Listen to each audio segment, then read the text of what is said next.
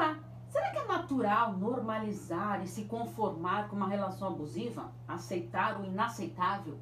Nesse vídeo eu vou falar sobre isso e muito mais. Então vamos para as perguntinhas de hoje sobre relacionamento abusivo. Primeira pergunta: Estou sozinha há muito tempo porque tenho medo de me relacionar. Dispara gatilhos emocionais de deixar de fazer aquilo que gosto e com medo de perder. Como saber quando estou curada e pronta para me envolver com alguém? Olha só que relato importante que eu recebi aqui. O medo de se relacionar novamente pode ter sofrido muito em relações anteriores, pode nos travar, bloquear para uma nova relação. Temos tanto medo de sofrer que ficamos numa busca incessante, nunca acreditando que realmente encontraremos um parceiro ideal e perfeito. A exigência nessa busca de parceiro idealizado pode ser uma grande autodefesa. Só que, consequentemente, acabamos nos boicotando. Isso mesmo, para conhecer novas pessoas. Tendo essa autossabotagem, acabam sofrendo ainda mais, levando a acreditar que nunca terá uma relação saudável.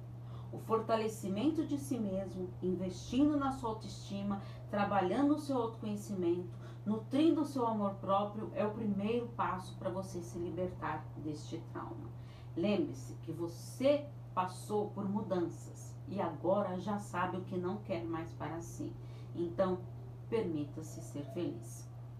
Segunda pergunta: como conversar com alguém que tem um histórico de relacionamento abusivo, onde hoje seu relacionamento é saudável, porém por, por vezes ele repete comportamentos antigos? A pessoa que vivenciou uma relação abusiva, ela pode sofrer devido a sequelas enraizadas dentro de si, através de mágoas, de ressentimentos, de insegurança, acarretando numa baixa autoestima. A psicoterapia ela é primordial quando a pessoa ela tem essas sequelas pois disparam gatilhos emocionais que precisam ser identificados, analisados e encarados para que não repita comportamentos abusivos com uma autodefesa. Ressignificar um trauma amoroso do passado é fundamental para assim conseguir estar aberta para um novo relacionamento saudável. Assim, conseguirá identificar quando alguns comportamentos abusivos reaparecerem e conseguir se libertar desses resquícios abusivos. Terceira pergunta: por que eu sempre justifico os maus comportamentos do meu parceiro? Sei que são atitudes abusivas, mas acabo passando pano para a situação. Você deve estar se perguntando: por que tolero isso? Esses abusos? Como se fosse algo normal?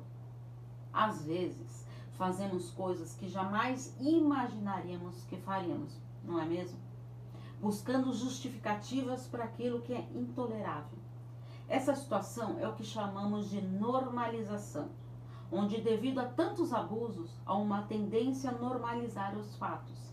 Mas, em decorrência disso, passa por cima dos seus valores e aceita o que jamais imaginou que aceitaria conta historinhas para si mesmo, minimizando as condutas graves. E além de tentar convencer a si mesmo com essas historinhas, ainda tenta convencer os outros de que é uma fase passageira, está nervoso, está cheio de problemas. E você não está vivendo um grande problema? Não é verdade? Reconhecendo essa dificuldade de se posicionar, deve-se olhar para si, refletir em seus limites. Como estão os seus limites? Você sabe quais são os seus limites? Esse é o primeiro passo para você aprender a se posicionar. Será que você tem normalizado o que não deveria?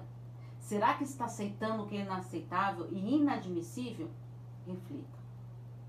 Quarta pergunta. Vivo uma relação abusiva por muito tempo e, para falar bem a verdade, nem sei como tudo começou. Nenhuma relação abusiva começa do dia para a noite. O abusador ele vai testando seus limites e vendo até onde ele pode ir, pois faltou o seu posicionamento.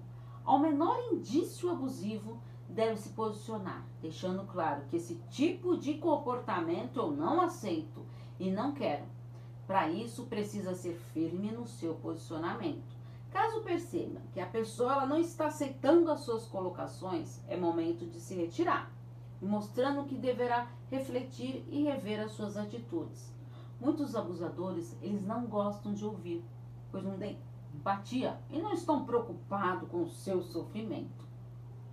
Lembre-se que pessoas que escutam são pessoas que também sabem dialogar. Será que deve permanecer nessa relação? Pense nisso. Quinta pergunta. Infelizmente, acabei me conformando a viver num relacionamento abusivo. Já nem me reconheço mais. Quando se conforma em viver numa relação abusiva, acaba se convencendo de que não merece mais do que tem e acaba aceitando e vivendo dessas migalhas emocionais. Diante dessa situação, a baixa autoestima está aí, instalada, deixada você sem forças para reagir, pois já nem se reconhece mais. Assim, perde a sua identidade e acaba se afastando das pessoas e isola-se dentro de si mesmo. O ser humano, ele possui uma grande capacidade de adaptação, pois é incrivelmente adaptável. Mas infelizmente, ele se acostuma a sofrer numa relação abusiva, pois perde o parâmetro do que é bom ou ruim. Para reverter isso, será necessário estar disposto a se resgatar para compreender o que tem de bom, o que merece e aceitar o melhor para a sua vida. E ter uma relação saudável, equilibrada, que te valorize com reciprocidade, cumplicidade, que te faça realmente bem. Pense muito bem nisso. E se você caiu de paraquedas nesse vídeo, eu sou Paula Freitas, psicóloga, psicoterapeuta de casal e terapeuta sexual. Acompanhe meus textos, vídeos, podcast. Todos os links estão no canal do YouTube, lá na descrição. Então se inscreva no canal Paula Freitas Psicóloga. Combinado? E lá você vai ter todos os meus contatos, porque afinal, quem cuida da mente, cuida da vida. Um grande abraço. Tchau, tchau.